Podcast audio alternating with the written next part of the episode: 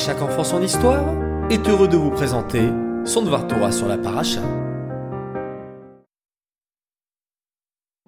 Bokertov les enfants, comment allez-vous ce matin? En pleine forme? Bien dormi? Baruch Hashem. Bienvenue à nouveau dans notre rubrique le Dvar Torah de la paracha. Et cette semaine, c'est la parachat Vayera. Quatrième paracha du Sefer Bereshit, et paracha également longue en termes de Pesukim, en termes de versets. Combien à votre avis? Oui, 147. Dans cette paracha, on parle d'une discussion très intense entre Hachem et Abraham. En effet, Hachem décide de détruire la ville de Sédom, qui ne se comporte pas bien du tout. Mais Abraham va essayer par tous les moyens d'intervenir pour la sauver. Malgré une longue confrontation et de longues prières et supplications, Abraham ne parvint pas à convaincre Hachem et l'ange Gabriel va se charger de détruire la ville. Tout cela nous interpelle tout de même les enfants. Comment se fait-il qu'une prière, et surtout une prière d'Abraham, un immense sadique, n'a pas été acceptée? Pour répondre à cette question, je vais vous raconter un machal, une parabole. Écoutez bien. Deux amis décidèrent d'aller en ville acheter des costumes pour leur fils. Après plusieurs heures de route, ils arrivèrent au magasin. Le premier, Réhouven, achète un beau costume. Quant à l'autre, Shimon, hésite énormément. Son ami lui demande alors pourquoi et il répond qu'il craint que le costume soit trop petit pour son fils unique.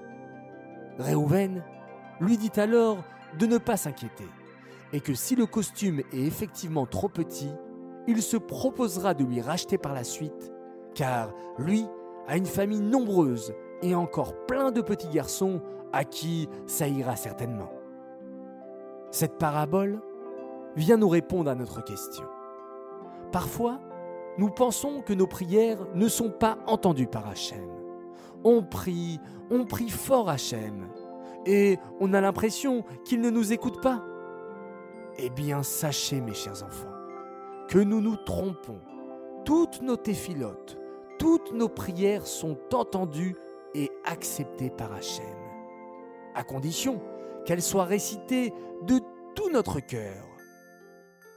Et si l'on constate malgré tout que notre tefila n'a pas été exaucée par Hachem, pas d'inquiétude.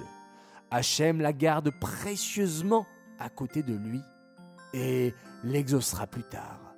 Comme pour le costume de notre parabole, qui finira par trouver preneur. La prière d'Abraham a donc en fait été acceptée, pas pour les gens de Sédom, mais pour les générations suivantes. Et oui, car Abraham a prié de tout son cœur, et Hachem a gardé précieusement sa tefila pour l'accepter en temps voulu.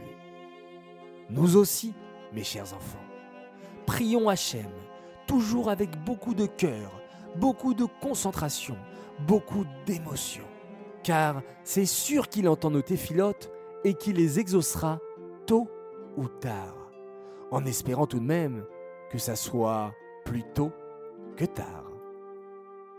J'aimerais dédicacer ce Dvar Torah en souhaitant plusieurs grands Mazal Tov. Alors Mazal Tov tout d'abord à deux sœurs exceptionnelles, Tirtsa Sidbon qui fête ses 13 ans aujourd'hui et sa sœur Alisa 7 ans demain. Mazal Tov de la part de vos parents et de Yosef et Nathan qui vous aiment énormément.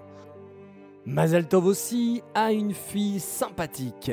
Elle s'appelle Shaili Suliman et sa maman tenait à lui souhaiter un joyeux anniversaire pour ses 10 ans qu'elle a fêté hier. Un très grand Mazal Tov pour un garçon formidable, Shmuel Aseraf, qui fera ses 5 ans ce Shabbat de la part de toute ta famille. Et enfin, un dernier grand Mazal Tov pour deux sœurs magnifiques, Eva Adida, qui va fêter ses 10 ans, et sa sœur Salomé, qui fêtera le même jour ses 8 ans. Elles adorent à chaque enfant son histoire, alors à chaque enfant son histoire, voulez-vous souhaiter un très grand, un méga, un immense Mazal Tov. Voilà de quoi terminer en beauté notre belle semaine. Je vous remercie à tous ces enfants d'être toujours aussi fidèles à écouter notre Dvar Torah, nos histoires. Je vous donne rendez-vous dimanche soir après Shabbat pour une nouvelle semaine remplie d'histoires. Et il ne reste plus qu'à vous souhaiter un très très beau, un très grand Shabbat Shalom.